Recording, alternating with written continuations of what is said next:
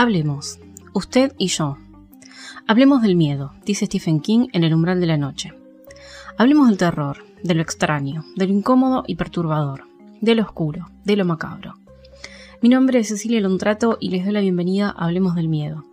Si les gusta el podcast pueden apoyarlo a través de Cafecito, Mercado Pago y PayPal desde los enlaces que figuran en la descripción del episodio.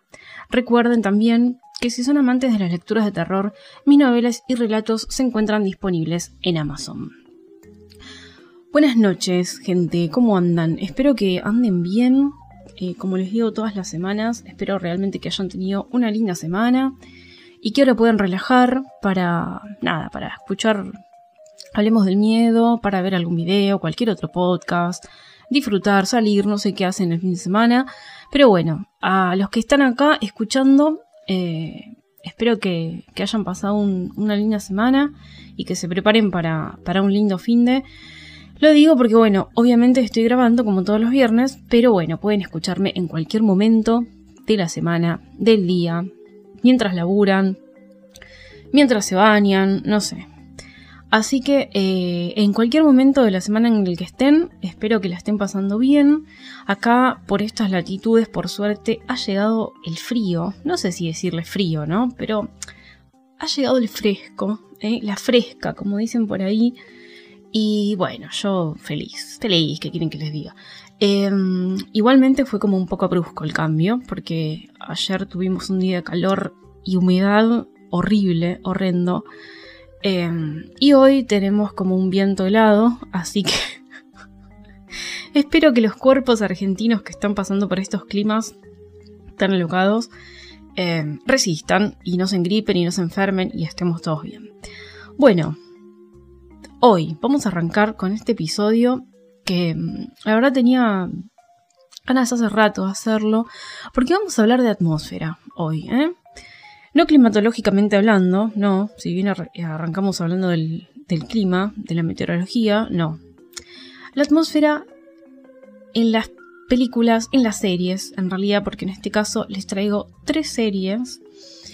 Y dije, bueno, voy a recomendar algo que se pueda acceder fácilmente, algo que esté al alcance. Bueno, Netflix, creo que em, la mayoría em, accedemos a alguna de estas plataformas y la que elegí fue Netflix, si no obviamente las pueden eh, ver en sus páginas amigas, a estas series también. Eh, les traje tres mm, que son a pura atmósfera. Estas series, vieron que yo siempre hablo y rompo las pelotas y todo el tiempo estoy hablando de la atmósfera en una novela, mm, ya sea en algo literario, una novela, un cuento, eh, un relato, una historia. Y en una serie o en una película, la atmósfera para mí es uno de los elementos, si no el elemento más importante de la pieza, es, sea una pieza literaria o, audiovisual que se haya generado, creo que la atmósfera es lo más importante eh, a la hora de enganchar al que está mirando o al que está leyendo. Y a la hora de meterlo en la historia, ¿no? Porque uno puede creo yo, ¿no? Podemos empatizar un montón con los personajes, eh, podemos identificarnos, nos puede interpelar la historia, ya que está tan de moda esa palabra ahora, nos puede interpelar la historia, pero eh, si no tenemos una linda atmósfera, una atmósfera que nos atrape, que nos agarre, que literalmente nos tome de un brazo y nos meta adentro, no es lo mismo. De hecho, en una de estas tres series de las que voy a hablar hoy, yo no empaticé tanto con los personajes y no me parecieron tan profundos, tan profundamente desarrollados. Tenían lo necesario que hay que tener, pero no estaban muy profundamente desarrollados. Así todo, me encantó la serie que les traje hoy. Y me metí y la amé. Así todos los personajes no, no fueron tan eh, desarrollados para mi gusto. Bueno, me encantó igual la serie y se las voy a recomendar. Hoy vamos a hablar sin spoilers, así que tranqui, pueden no haberlas visto. Que de hecho la idea es esa, si no las vieron, eh, que quiero contarles un poquito de qué va todo esto y, nada, recomendárselas porque me parecieron las tres excelentes y donde el elemento fundamental resaltado y realzado es la atmósfera. Eh, vamos a hablar un poco de eh, de la ficha de cada una, un poquito de datos, obviamente un poquito de la sinopsis, sin, sin spoilear demasiado ni nada que, se le parezca. Em, como siempre vamos a hablar de los personajes. Y vamos a hablar, hoy le vamos a hacer hincapié, bueno, obviamente los elementos que tiene eh, estas, estas series desde el lado del, género y, y, del lado de la, de la estructura, pero vamos a centrarnos en la atmósfera. En cada etapa de la serie, en cada parte, hay una atmósfera distinta, obviamente con un mismo hilo, pero eh, va cambiando y eso va cambiando también el ritmo de la, historia. Así que vamos a centrarnos hoy más que nada en describir las atmósferas y al menos lo que me pasó a mí cuando me metí en ese mundo, en esa atmósfera y eh, qué exploré y qué, vi. Voy a, obviamente, como siempre, acá en este podcast la cronología es fundamental. No, les voy a, las voy a, describir según el año de estreno, ¿eh? para... Vamos a ir, a ir así. Vamos a arrancar ya con la primera serie que les traje hoy, que se llama Requiem. Acá hay medio una grieta entre la gente porque hay gente que le gustó un montón, hay gente que le pareció una verga eh, y hay gente que le dio lo mismo. Creo que es peor que te dé lo mismo algo, ¿no? Pero bueno, a mí me gustó mucho. Eh, Requiem es una serie inglesa dirigida por Mahalia Velo, espero estar pronunciándolo bien, y se estrenó en febrero de 2018. Em, esta es la historia de una, de una chica, de una chelista joven de 23 años, londinense ella, que se llama Matilda, y que, bueno, las primeras escenas son presentándola a ella como una chelista exitosa, y con una madre un poco sobreprotectora, que la trata un poco medio de chiquilina, pero que la quiere, ¿eh? se llevan bien, digamos. Bueno, el disparador es el, el suicidio de la madre de ella, antes de un show justamente, del show más importante de su carrera, de esta chica Matilda. La madre, ella la ve haciendo algo raro, ahí en el, en el lugar donde ella va a dar el concierto. Entonces decide seguirla y la sigue hasta una estación de subte. Y ahí la madre se tira a las vías. Sin motivo aparente alguno. Después la policía la entrevista a Matilde. Matilde le dice, mira, no, no había nada que, que pudiera darme un indicio de que ella iba a hacer esto. Bueno, destruida, obviamente Matilda no puede dar el concierto la carrera como que no, no, se le cae a pedazos, pero al no dar el concierto ese es como... Mm, se pone todo medio turbio eh, con, con sus colegas y demás. Bueno, entre la depresión de la muerte de su madre y la depresión de que no pudo dar su concierto y demás, Matilda va a la casa de la madre y encuentra como, eh, entre las cosas de ella, de la señora, encuentra un material, encuentra fotos y encuentra algunas cosas, unos recortes de diarios que le hacen creer que ella es adoptada. Esa es la onda. Y todo parece estar relacionado con una nena que desapareció hace años en un pueblito de Gales. Todo esto en base al material que ella encontró. Bueno, ella no, no sabemos si es porque quedó un vacío quedó un vacío en Matilda, evidentemente por la muerte de su mamá y por la muerte, entre comillas, de su carrera, al menos por un tiempo, ¿no? Entonces, quizá ella decide llenar ese vacío con, con esta investigación, con esta cosa de decir, bueno, encontré esto entre las cosas de mi vieja, voy a ir a ver qué onda. Quizás sin fundamento, ¿no? Porque quizá era algo que la madre había eh, conservado de alguna amiga, de algún pariente. Bueno, como Matilda y su mamá no tienen parientes cercanos, eso le hace también pensar a Matilda que, eh, que quizá es adoptada. Eh, por algo. No les voy a contar mucho más de por qué está relacionado ese hecho. Para ella, ¿no? Entonces, Matilda y Hal, que es su, mejor amigo, que le acompaña, van a investigar eso. al pueblo, van a investigar qué pasó. Porque Matilda está convencida de que su identidad está ahí, ya sea relacionada con su madre o no, ya sea que su madre es su madre biológica realmente o no, ella cree que está ahí. Entre las cosas de la madre encontró que una pista podría estar en ese pueblo de Gales.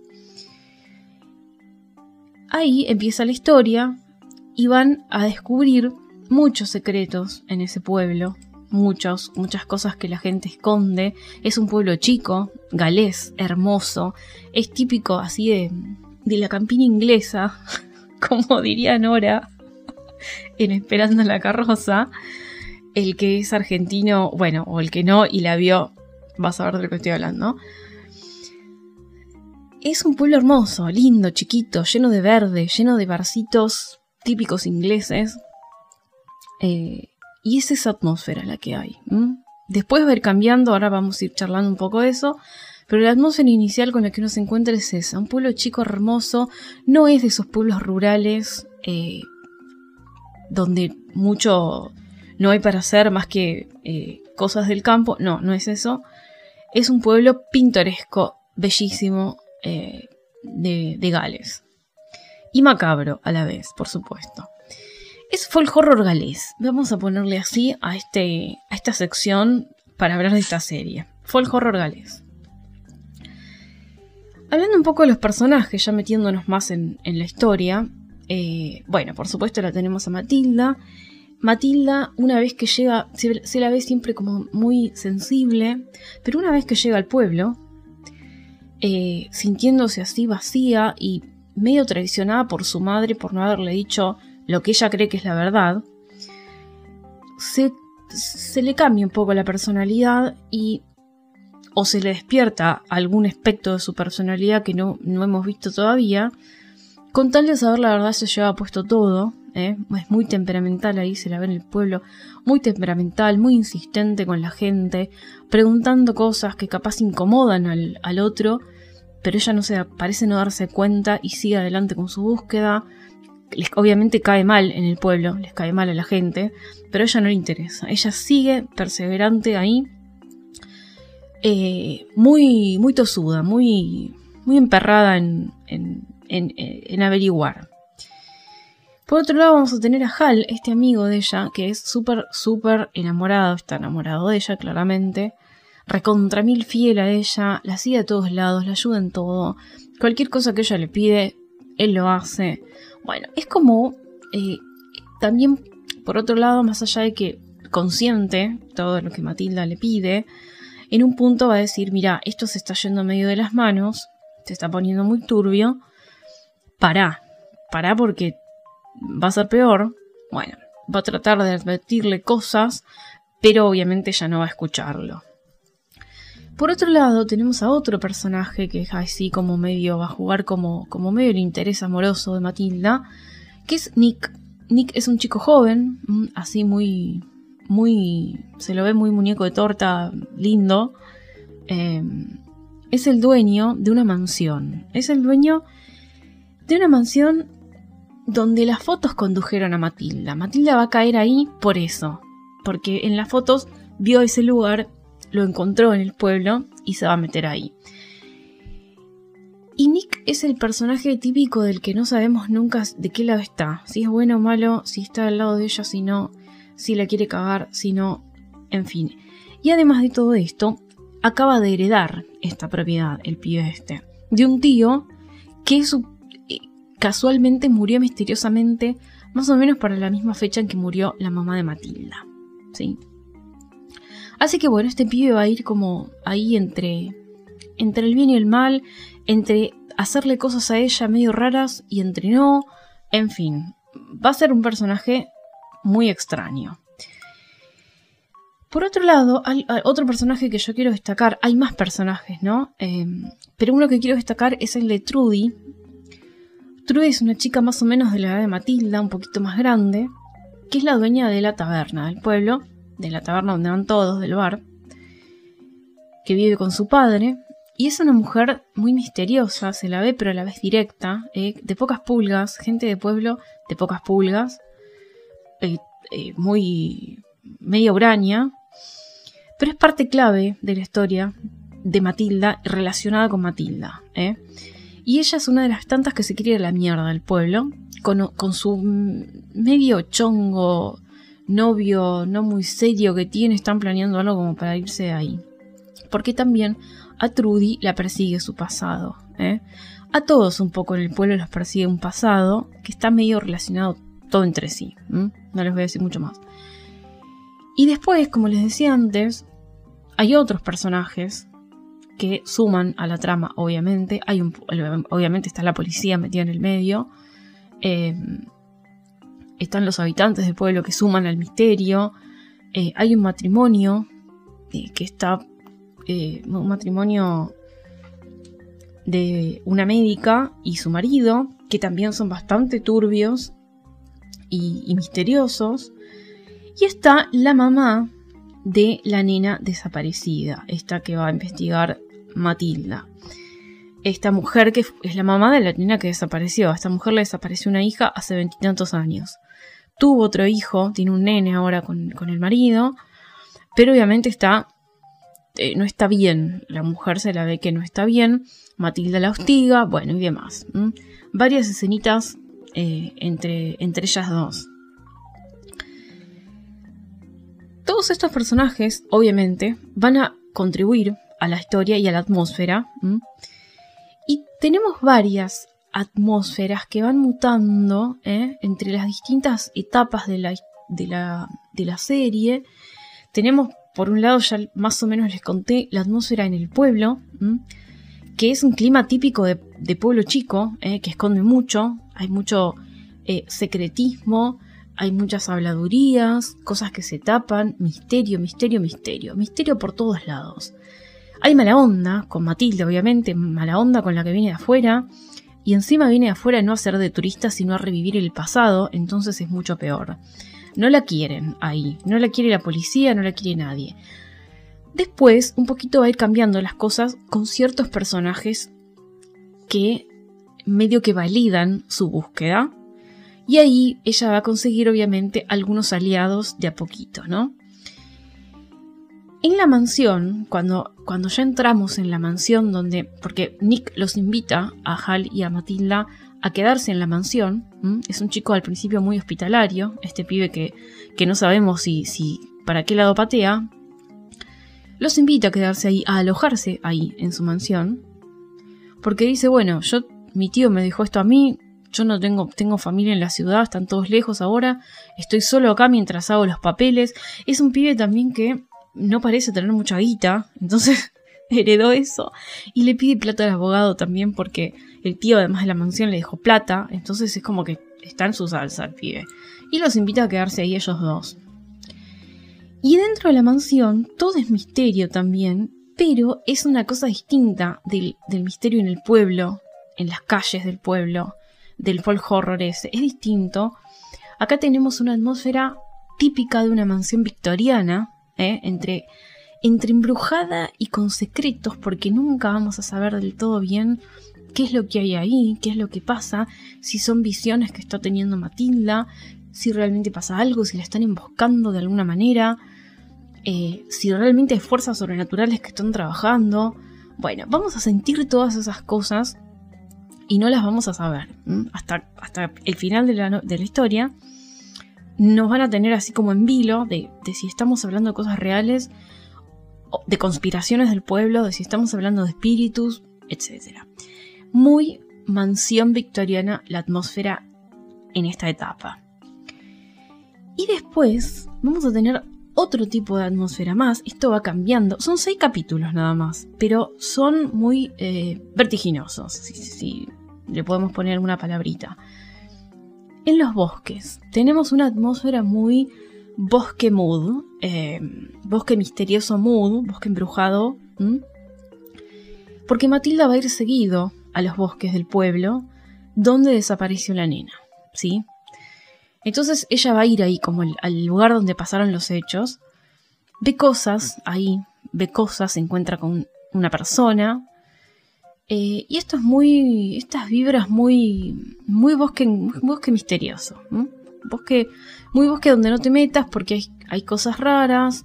Eh, eh, hay una especie de cosas que se hicieron hace años, rituales y demás. Esa, ese tipo de vibras vamos a tener adentro de los bosques. Y ya después en el desenlace, esto se va a juntar todo. Todo. Esta atmósfera de folk horror del pueblo, esto que pasa en la mansión con los espíritus, eh, supuestamente, esto que hay en los bosques, estas fuerzas sobrenaturales que viven quizá en los bosques, eh, o que son llamadas desde ahí, no se sabe. Bueno, todo esto se va a juntar cuando todo se descubre. Y acá van a aparecer también eh, todos estos secretos del pueblo, un misterioso oculto, las fuerzas sobrenaturales. Se va a unir todo, ¿sí? Por eso, es, una historia donde tenemos muchos tipos de atmósfera muy lindas, todas con este hilo conductor de la búsqueda de Matilda, donde todo es un misterio, todo, desde las personas que habitan el pueblo hasta las fuerzas sobrenaturales que quizá están operando ahí en ese pueblo por algo. Y esta Matilda misma en un momento empieza como a mimetizarse con todo eso que hay ahí, ¿sí? Y acá se disparan y se desprenden todos los elementos que tomamos de esta serie, que es una serie de folk horror hecha y derecha para mí, según lo que, lo que entiendo, ese pueblo que esconde cosas, que detesta a ese que viene a, a y a, orguetear en, las cosas que no lo, donde no lo llamaron. Ese pueblo que hace algo siniestro, eh, quizá en búsqueda de un bien mayor para el hogar, no se sabe. Eh, las familias que están complotadas, los rituales, invocaciones, etc. Todo eso es elemento del folk horror. Vamos a tener este culto, este culto local, por eso es folk horror también, no es una religión, es un culto local, cosas que se vienen haciendo desde hace mucho tiempo para conservar no se sabe bien qué. Y a la vez tenemos a Matilda, que va a ser la que viene a cortar con todo eso un poco sin saberlo, porque ella lo único que va a buscar es quién es. Ahí tenemos también una historia subyacente importante, la búsqueda de la identidad de alguien. Y es la heroína, la heroína que viene de afuera a cortar un poco con todo eso, veremos si lo logra o no lo logra, si está ella relacionada misma con, todo esto que está sucediendo o no. Así que me parece que es una serie que tiene de todo, ya vemos que tiene de todo, ¿eh? eh tiene muchos como tiene muchos microclimas esta serie tiene la mansión victoriana tiene el pueblo tiene el culto espiritismo quizá bueno, tiene muchas cosas. En seis capítulos, muy bien contada para mí, ¿sí? Si bien no tiene segunda temporada, porque se había hablado de que iban a renovarla, no la renovaron, pero tiene un cierre que se puede tomar así como bastante autoconclusivo, ¿sí? No, no se van a quedar con, ¿y ahora qué? ¿Me está jodiendo? ¿Ahora qué pasa? No, tiene un cierrecito, que uno puede imaginar para dónde apunta. Eh, así que bueno, esta es la primera que les quiero recomendar de Netflix, Requiem de 2018. Pasamos a la segunda.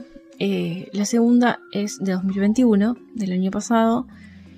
Y yo la vi hace poquito, la vi, la terminé de ver hace días. Dije, esto tengo que llevarlo al podcast porque no, me voló la cabeza. Eh, a la otra serie la había, había titulado como Folk Horror Galés. Bueno, a esta la llamaría Siempre lloro con Mike Flanagan. Es una cosa de locos, chicos. Vi Blade Manor, que lloré, no lloré, pero más o menos, hasta ahí, ahí, ahí nomás estuve. Y Hill House, la maldición de Hill House, me hizo llorar el último capítulo a. Eh, este chabón es uno de mis directores favoritos. Cómo cuenta las historias, cómo relaciona el terror con la filosofía, con la con, la, con cómo guiona los capítulos. Eh, es una locura este hombre. Eh, se llama Misa de Medianoche. Esta serie que se estrenó en septiembre de 2021. Como dije, Mike Flanagan, el director. Eh, y es, la verdad, es un, flash, una bomba, una locura. Y acá, si hablamos de atmósfera, bueno, estamos en, en la, cumbre de las atmósferas. Acá vamos a tener una historia que se va a desarrollar en una isla llamada Crockett Island. Es un pueblo pesquero. Ya vayan imaginándose, ¿eh? Es un pueblo pesquero hiper recontra mil religioso que lamentablemente por un derrame de petróleo que hubo hace muchos años, el pueblo se vino abajo. Eh, está totalmente derruido, abandonado, dejado. Vive gente, por supuesto, ahí, pero como que viven en las últimas, ¿no? no como que dijeron, bueno, nos pasó esto y acá así estancados nos vamos a quedar hasta que eh, Dios nos lleve a su diestra. ¿Cuántas frases esperando la carroza que estoy tirando hoy? En fin. Bueno, típico, muchos jóvenes se quieren ir a la mierda de ahí porque no tienen futuro, no tienen nada que hacer, se aburren, por supuesto. Ese típico pueblo, imagínenselo.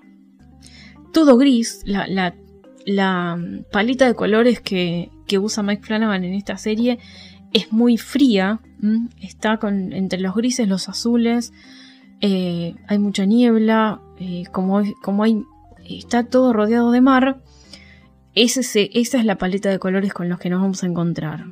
Desolador. Bueno, ¿qué pasa en esta isla? Llega.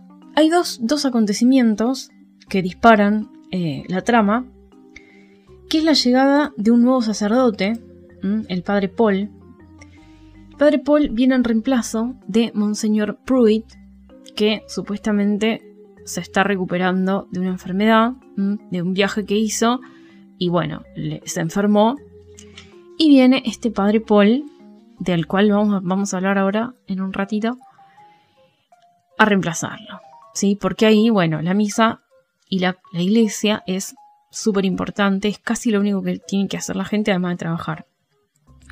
No hay diversión, no se ven ningún tipo de esparcimiento, ningún tipo de bar, ningún tipo de nada. Eh, así que la iglesia es lo único que supuestamente mantiene al pueblo vivo, entre comillas. Y otra llegada es la de Riley Flynn, que es un chico, un joven, un pie joven, de rondará unos 35, que no vivía ahí, que se había ido del pueblo eh, y triunfaba, triunfaba en la, gran ciudad con, una startup, con una empresa eh, que operaba en la bolsa y demás cosas. El pibe la había recontra mil pegado, pero, pero, ¿qué pasó? Eh, es alcohólico y entre una de, sus borracheras estaba manejando su auto, atropella a una chica y la mata en la ciudad. Bueno, se come un par de años de cárcel, se le destrozó obviamente la vida, la startup a la mierda, su guita a la mierda y lo único que le queda es volverse al pueblo con el caballo cansado. Totalmente roto el muchacho, ahora también vamos a hablar un poco de él.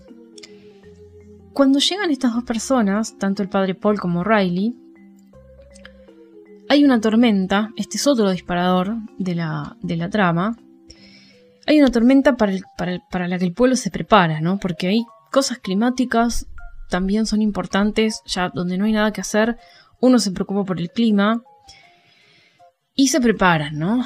Vamos todos al colegio, vamos todos para allá, cierren todo, bueno, cosas así. En esa tormenta, después de esa tormenta, después de que pasa, aparecen cientos de gatos muertos, desmembrados a la orilla del mar. Cientos de gatos, gatos.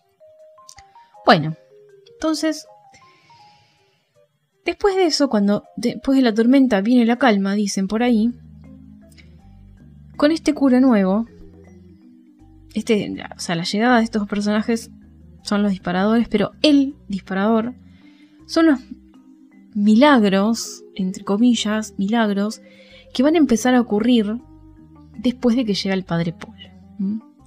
Y ahí le dan al pueblo una nueva un nuevo objetivo, un motivo y una nueva vitalidad. Es como que el pueblo revive. ¿A qué costo? Bueno, lo van a tener que descubrir, pero eh, es así. Eh, empiezan a sucederse ciertos milagritos el pueblo, la gente religiosa, está en su salsa, ¿no? ¿Qué momento para estar vivo? Dice uno en un momento. Acá son siete capítulos, está estructurada en siete capítulos. Son cortas, chicos, y eso es lo bueno de cada una empiezan y terminan, no tienen 70 millones de temporadas, así que la pueden ver de un tirón. Eh, es una temporada cada una. Y los son siete capítulos con nombres de los libros de, de la Biblia. Y también se desarrolla, creo, me parece que según lo que yo entendí, en siete días y termina con la Pascua, con el domingo de Pascua. Así que alta fiesta para esta gente, ¿no? Metiéndonos un poquito más con los personajes, yo les quería hablar un poquito de, ciertos personajes. Em, el padre Paul, por ejemplo, eh, es un hombre es un hombre joven, eh, a, diferencia de Monseñor Pruitt, del cura que estaba antes. El padre Paul es un hombre joven, 40 eh, años tendrá, sumamente carismático, ¿eh? es de esos curas que te hablan y los escuchás, sumamente empático con la gente, medio disruptivo con las cosas que, que dice la iglesia en un punto. Eh, y él tiene un problema, ¿eh? tiene un problema. Ahora vamos a ver un poquito más de la trama. Y a pesar de ese problema, no pierde su esencia, no, tiene no, no se va transformando en algo en una mala persona por eso que le pasa. O sea, y es un personaje en el que eh, eso siempre confía en él. Yo nunca dudé del padre Paul. Después tenemos a Ridley. Por otro lado, Ridley, este chico que llega eh, de, la ciudad, es un chico que está totalmente roto, perdido, no se recupera del accidente que tuvo. Eh, ve a la víctima, él ve a la víctima, la ve todas las noches, toda así pútrida, como muerta, se le aparece esta chica. Pero cuando llega al pueblo, de poquito, de a poquito va descubriendo un propósito. Cuando se reencuentra con Erin, que es su antiguo amor del pueblo. Y ahí es como que él tiene ganas e intenta eh, superarse, mejorar y demás. Lo amamos a, Ridley. La verdad es un personaje em, tierno, que a pesar de estar roto conserva esa sensibilidad, un poco de inocencia, ¿eh? a pesar de que uno dice, ah, este pibe viene de la gran ciudad, tiene experiencia, bueno, conserva esa inocencia. Eh, después vamos a hacer unas analogías con estos personajes después de que yo se los cuente, ¿no? Después tenemos a los padres de Ridley, eh, que también Ridley también tiene un hermano, un hermano más chico. Son hiperreligiosos, como la mayoría en esa ciudad. Me cayeron bien, a pesar de ser súper recontra religiosos. La madre es un poco. un poco irritante, pero quieren lo mejor para los hijos, no, no son mala gente, no son mala gente. Él es muy tosco, es un hombre, es un pescador muy tosco. Ella es negadora completamente de los problemas que tienen, de las cosas que les pasan. Y... Pero en un momento ambos abren los ojos y, evolucionan como personajes. Eh, me gustó. Los personajes de Flanagan siempre crecen en las, en las historias de él, siempre no son los mismos cuando empieza la historia que cuando termina. Ninguno. Ninguno. Esto es admirable de Flanagan. Me encanta. Siempre hay crecimiento en los personajes en sus historias. Algunos para bien, otros para mal, y algunos a, quizá a, las corridas y cayéndose y levantándose, eh, arrastras quizá sin que ellos quieran, pero crecen, todos. Después tenemos a Bev. Bev es, eh, es la santurrona del pueblo. Yo creo que Flanagan la creó para, para ser odiada. No. Es un personaje nefasto, horrible, horrendo. Eh, lleva a su máxima expresión lo devoto, ella, pero, pero es fanática, ¿eh? es fanática, ciega, intolerante, mala persona, es mala persona, esta mina. Y no tiene nada que ver con la religión, ¿eh? Porque acá tenemos mucho. E, esta serie es una serie totalmente atea y totalmente que va en contra de la religión. Así, va en contra de la religión. Al final se van a dar cuenta cuando hable un personaje en particular. El mensaje se está clarísimo. Pero, pero, el mensaje también es que ser buena o mala persona, tener buenas o malas acciones, no tiene nada que ver con la religión. Eh, vos podés ser un hijo de puta y ser religioso, o ser un hijo de puta y ser ateo. No tiene nada que ver con la calidad de las personas. Bueno, volviendo un poco a Beb, ella siempre asocia todo a los pasajes de la Biblia. ¿Eh? Acá les quiero decir también que hubo alta investigación bíblica, eh, sobre todo del Antiguo Testamento, eh, para asociar estos pasajes con la trama totalmente original de la serie, ¿sí? Porque tiene, tiene no, no sé si llamarlo plot twist, pero tiene una originalidad en relacionar lo que pasa en la trama que uno, que uno dice, ah, no les voy a contar, pero uno dice, ah, era esto. Listo, asocias directamente a un género y a algo que nada que ver. Flanagan lo va a asociar con la religión, lo va a asociar con la Biblia, de una manera tan original y tan sin huecos que la verdad me saco el sombrero, es un genio este tipo. Y después vamos a tener a Erin. Erin es, es como la encargada de salvar la isla del desastre que se les viene encima. Eh, Erin está embarazada. Después hay otro misterio acá, entre, entre muchos otros misterios que va a haber. Pierde a su bebé de la nada. De la nada, literal. Y ella no es muy religiosa, va a la iglesia y todo lo demás, pero no es muy fanática. Y después vamos a tener otros personajes. Eh, vamos a tener a Lisa, que es, la, niña del milagro, digamos, la del, primer milagro. Después vamos a tener al borracho del pueblo, descarriado, Joe, eh, que también tuvo un pasado y, también lo, lo, amamos a Joe. Es un lindo personaje. Hay dos monaguillos que son amigos de... uno es el hermano de Ridley y otro es un amiguito de él. Vamos a tener a la médica del pueblo que también juega un papel muy muy importante en la historia y a su mamá. Obviamente el, policía, el sheriff, es... Eh, que el sheriff es musulmán y su hijo también. Ellos llegaron ahí también por un pasado. Y él dijo, bueno, yo quiero tener un futuro tranquilo con mi hijo, me voy al pueblo más remoto y desolador de la, del mapa. Bueno, justo llegó en el momento equivocado. Vamos a ir un poquito más a la trama, sin spoilear, por supuesto. Y acá vamos a meternos un poco en las atmósferas, que también siempre es como la misma, pero va cambiando, va cambiando la atmósfera y va cambiando el humor, del pueblo, ¿sí? el humor de la gente. Vamos al, arrancamos primero previo a la llegada del, padre Paul y de esta tormenta que les conté. Bueno, ahí cuando arranca la, historia es como lo que les digo, típico, típico pueblo pesquero que pasó por una tragedia, por este derrame de petróleo. Se siente todo el tiempo como una opresión, como una tristeza, una melancolía, una nostalgia de algo que fue bueno en otros tiempos pero que ahora ya no. Eh, se siente como, como el abandono de ese Dios al que le rezan. A pesar de que viven pendientes de ese Dios, se siente que están abandonados a su suerte.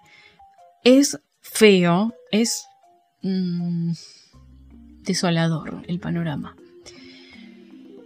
Cuando llega el padre Paul, primero por supuesto acaba cambiando el humor del pueblo, eh, porque van como todos en masa, que después individualmente por supuesto se comportan diferente, pero cuando llega el padre Paul desconfían, por supuesto, eh, hay descontento, hay preocupación por la salud de Monseñor Pruitt, recelo, medio ahí mm, que lo miran mal, pero hasta que llega el primer milagro, este que les digo en la misa.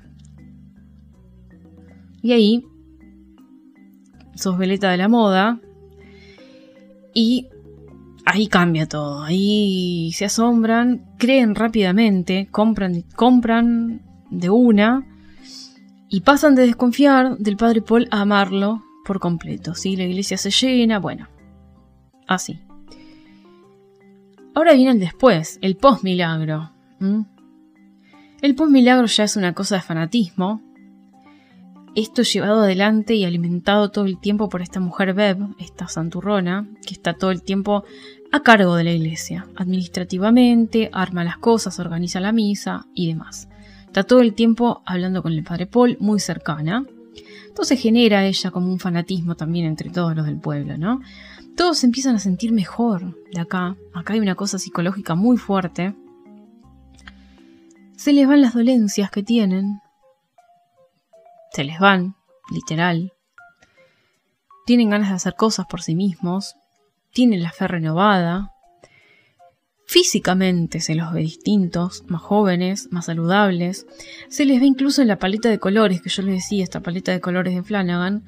Se les ve más color en la piel, incluso. Y se los ve más felices.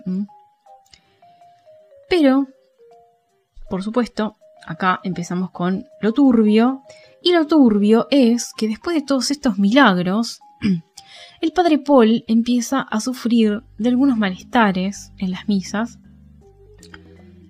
él se desmaya, tiene náuseas, vómitos, eh, medio convulsiones, va medio de mal en peor la cosa.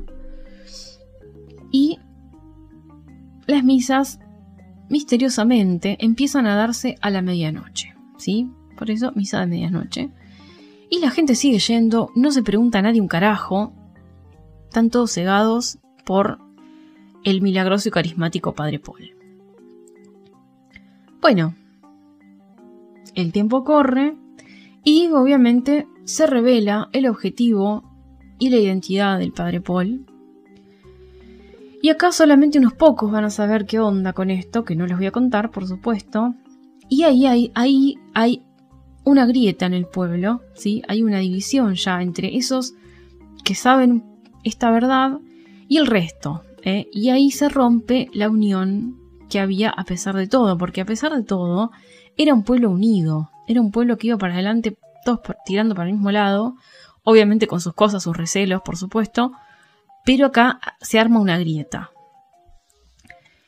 Y al final, eh, al final de la historia, ya pocos se dan cuenta de la cagada que se mandaron, porque ahí se pone, esto se pone chicos cada vez más turbio y escala a un nivel muy, eh, muy terrible, muy terrible.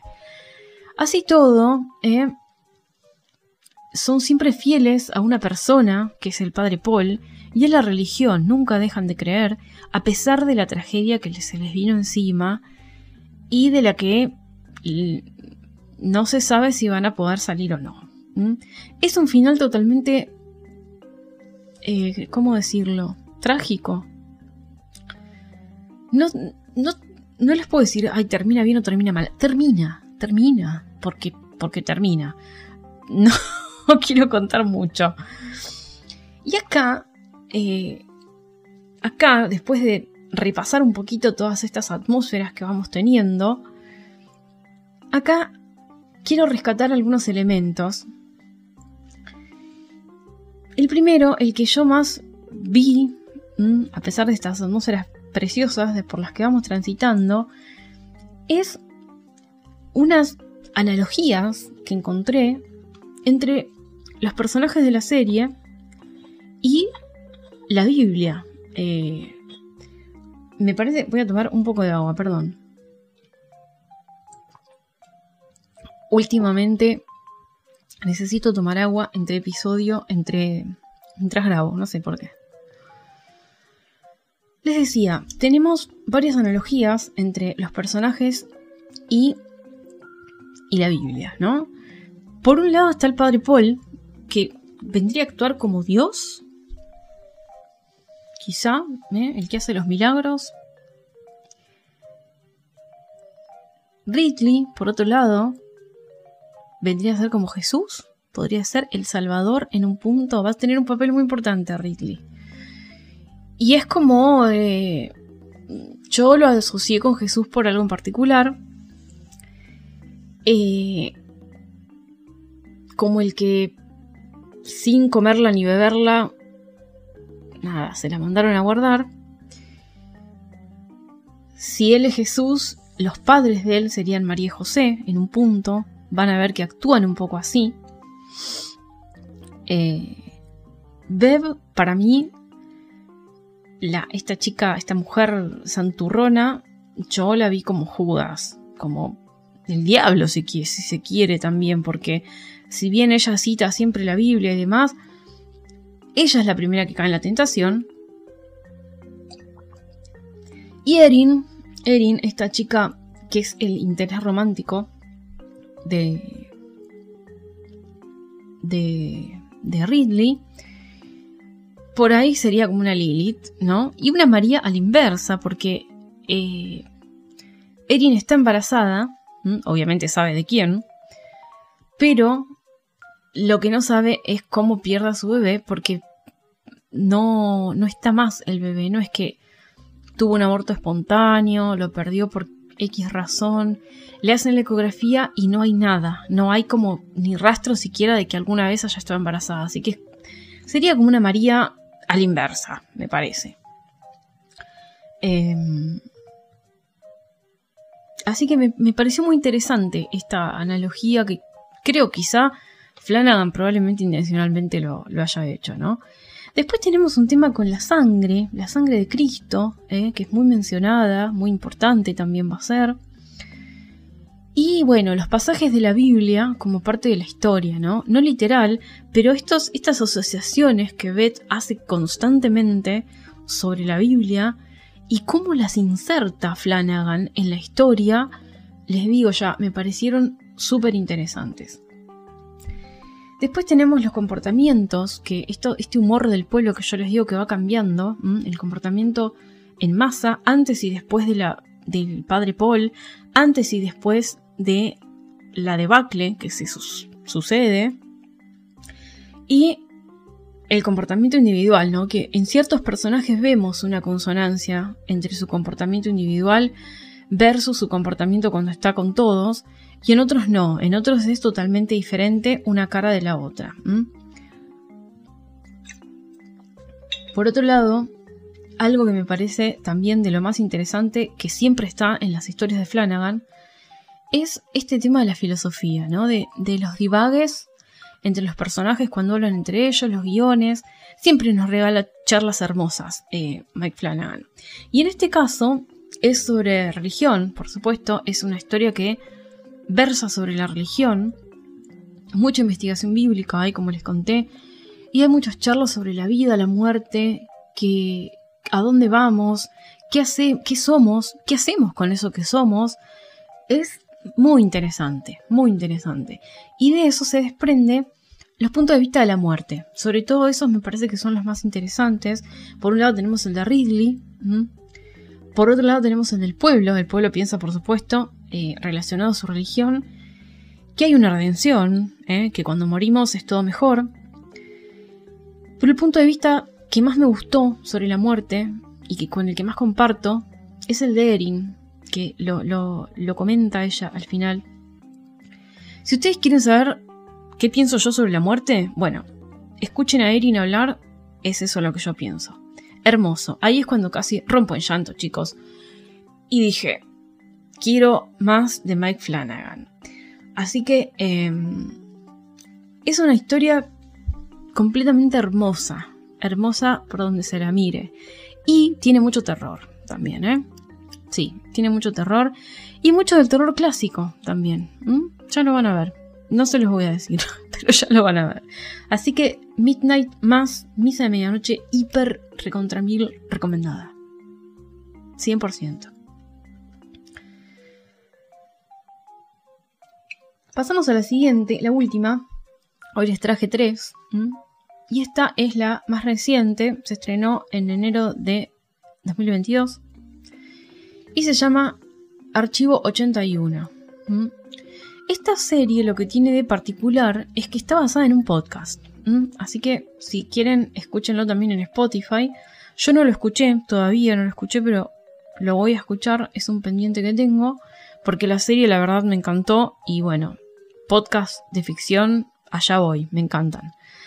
Em, la creadora de esta serie es Rebecca Sonnenschein y la historia nos cuenta sobre un archivista, Dan, es un chico que restaura cintas de video, restaura eh, material audiovisual y es contactado por un tipo, por un millonario, para que restaure unas cintas de video que son muy importantes para él. Le dice eso, no le puede revelar mucha información. Esas cintas son pertenecían a una tal Melody Pendras, una chica joven, una estudiante de sociología, que va al complejo de departamentos eh, Viser, se llama, a estudiarlo y a grabar entrevistas con la gente que vive ahí porque tienen algo en particular. Melody desaparece, posteriormente va a desaparecer cuando el complejo se incendia. Entonces, esas cintas que se incendiaron, este hombre millonario eh, que se llama Virgil Davenport las recuperó y Dan es el encargado de restaurarlas.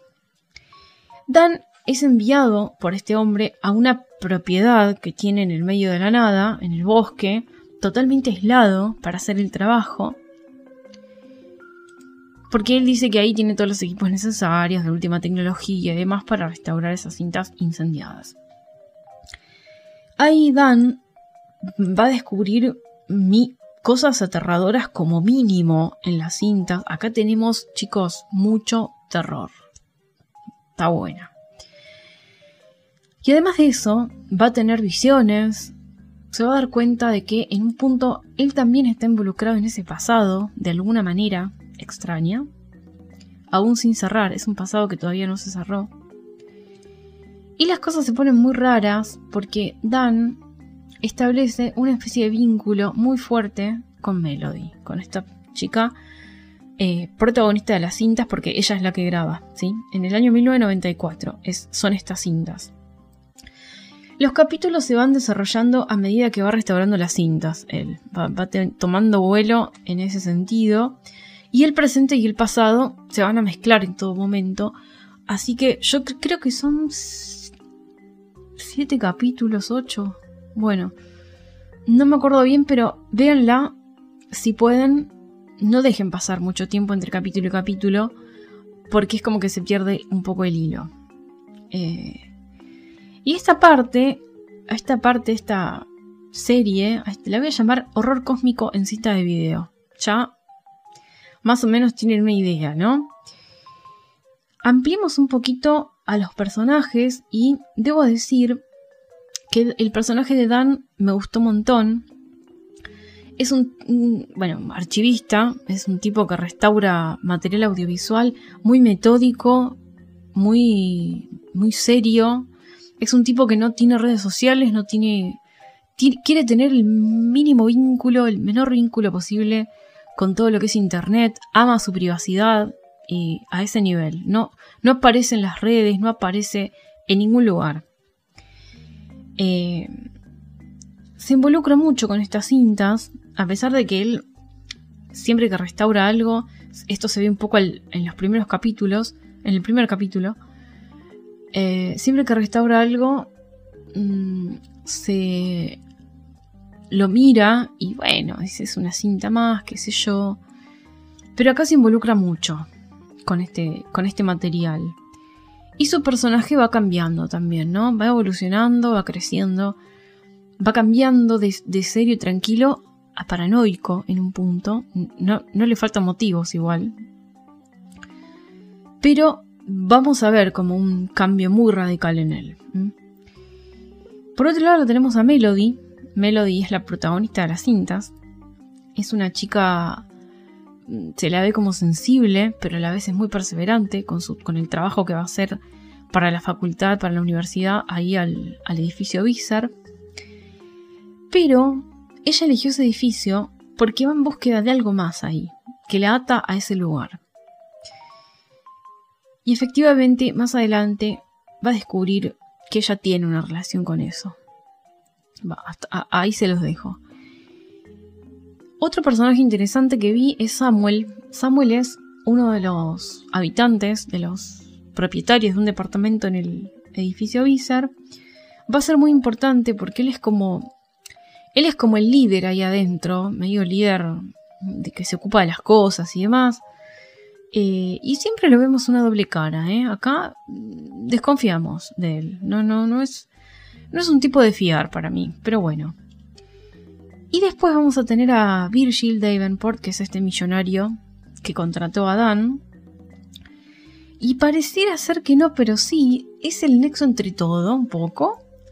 Eh, sabe cosas, mm, obviamente él tiene un interés particular en restaurar esas cintas, por algo. Y va a tener un papel muy importante, como les digo, ¿eh? hasta ahí se los dejo también. Es muy spoileable esta, esta historia, así que por eso cuesta un poco eh, hablar de esto, ¿no? Y después vamos a tener otros personajes, más allá de los principales, vamos a tener muchos personajes adentro del edificio, propietarios e inquilinos. Vamos a tener a Jess. Jess es una adolescente que se hace como muy amiga de Melody, le ayuda mucho en sus entrevistas, porque los habitantes del, del Viser son bastante ariscos. Después tenemos mm, varias mujeres interesantes, que una es la, una coleccionista de arte, que tenía una hermana pintora, vive ahí también. Una medium, vamos a tener. Vamos a tener una compositora, una, una mujer que compone piezas clásicas, piezas de música raras, música extraña. Y vamos a tener a Anabel, que también va a jugar un papel importante en la historia porque es la, es la mejor amiga de, de Melody y en un momento la va a visitar, ¿no? Al Viser y es como que también es atrapada un poco por la, por la trama. Hablando de las atmósferas, que es lo que nos trae hoy a este episodio, es el eje del episodio, hay también atmósferas que van cambiando a medida que se desarrolla la historia. Acá tenemos el momento previo a que Dan encuentra una conexión entre, con esas cintas. Y es misteriosa la atmósfera, muy misteriosa, eh, por cómo lo contrató Virgil. Eh, él se siente bien solo estando ahí en el bosque. Y hay mucha intriga por las cintas, porque son raras las cintas. ¿eh? Ahora, cuando él descubre su conexión, entra en pánico, constante el pánico. Ya ahí deja de ser el pibe que, eh, que, conocimos al principio de los capítulos. Eh, hay paranoia constante, ansiedad, desesperación. Esto ya se va tornando un poco eh, tenso el ambiente, muy tenso, dentro del bosque incluso. Y cuando él, él y Melody también, porque él lo descubre a través de las cintas, y Melody lo descubre cuando lo vivió, descubren una especie de culto que hay en el Viser, en el edificio. Ahí se va viendo lo paranormal más puro, ¿no? Van muchos elementos paranormales que van a entrar en juego. Y entramos un poco también al mundo de la brujería. Las mujeres del Viser, estas mujeres que les comentaba, se ponen un poco turbias. Eh, igualmente, esto no es ningún spoiler. Uno a veces cree que la serie va para un lado, pero después termina yendo para otro. En fin. Hay otra parte donde Melody descubre un piso, un sexto piso del edificio donde le dijeron que no vaya. Bueno, va. Ahí se empieza a sentir un poco de horror cósmico. Vamos a ver ciertos elementos. Hay otro mundo medio onírico, paralelo, donde hay un moho dando vueltas por el, por el piso, que es muy extraño. ¿Qué pasa ahí? ¿Hay rituales? ¿Hacen cosas? No lo sabemos. Por otro lado, se va a descubrir en un momento una cinta Snuff, una película, eh, dentro de las historias que Melody va descubriendo y las entrevistas que va haciendo, vamos a descubrir que hay una película Snuff dando vueltas. van viendo todos los elementos que hay, ¿no? Eh, es como uno atrás del otro. Vamos a relacionarnos quizá con el espiritismo también, este modo witchy. Eh, se va revelando de a poquito toda esta historia del Viser y de sus ocupantes. Y en este camino vamos a descubrir, cuando nos acercamos al final, el horror cósmico en su máxima expresión. ¿eh? todo se vuelve una mezcla entre realidad y sueño. Eh, la conexión de Dan se, nos vamos dando cuenta un poco que era mucho más fuerte de lo que se pensaba. La de Melody también. No se sabe muy bien si porque ellos involucraron tanto él desde el presente con las cintas como ella haciendo las entrevistas en ese momento, o si venían desde antes así.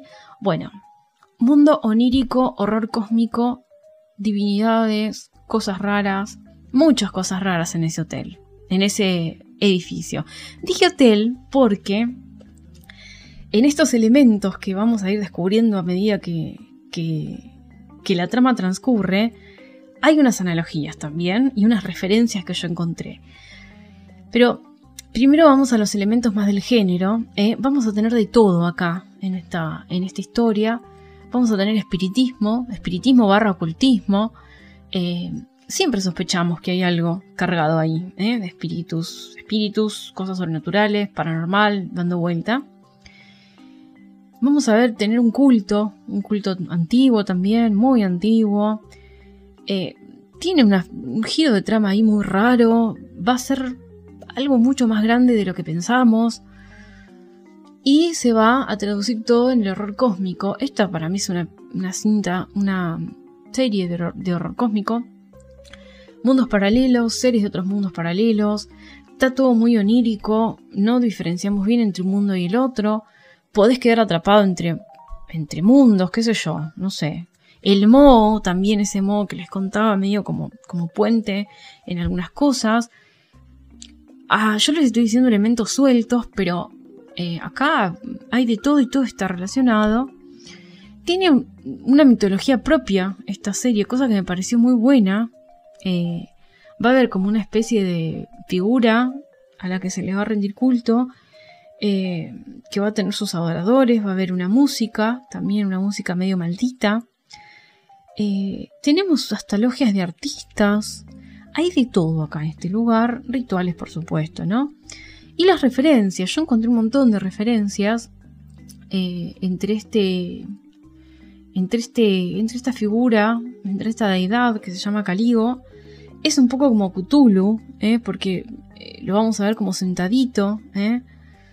Podríamos relacionarlo también con Pazuzu, del exorcista, a diferencia de que Pazuzu es un dios sumerio que existió. Eh, vamos a tener varias referencias a, Lovecraft. Eh, yo me acordé de muchos cuentos de él. Ahí sí ya sería como medio spoilear. Y el edificio, el Viser, yo por eso dije hotel, porque me hizo acordar mucho a la atmósfera del resplandor. Eh, el, resplandor, cosas de, de True Crime, como el Hotel Cecil, el Holm Castle, muchas cosas eh, que sucedieron en edificios que eh, viendo esta serie me acordé y rememoré. Así que es más que interesante esta, esta serie y todos los elementos que tiene en el medio. Em, así que bueno, creo que por hoy ya estamos.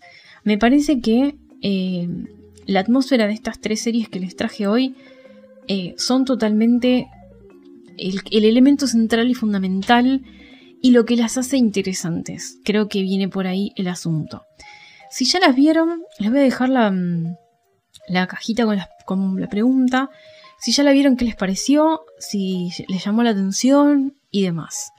Así que espero sus comentarios, sus devoluciones, si les resultaron interesantes las tramas y si las vieron, ¿qué les pareció? ¿Mm? Por supuesto, los espero en, en las preguntas.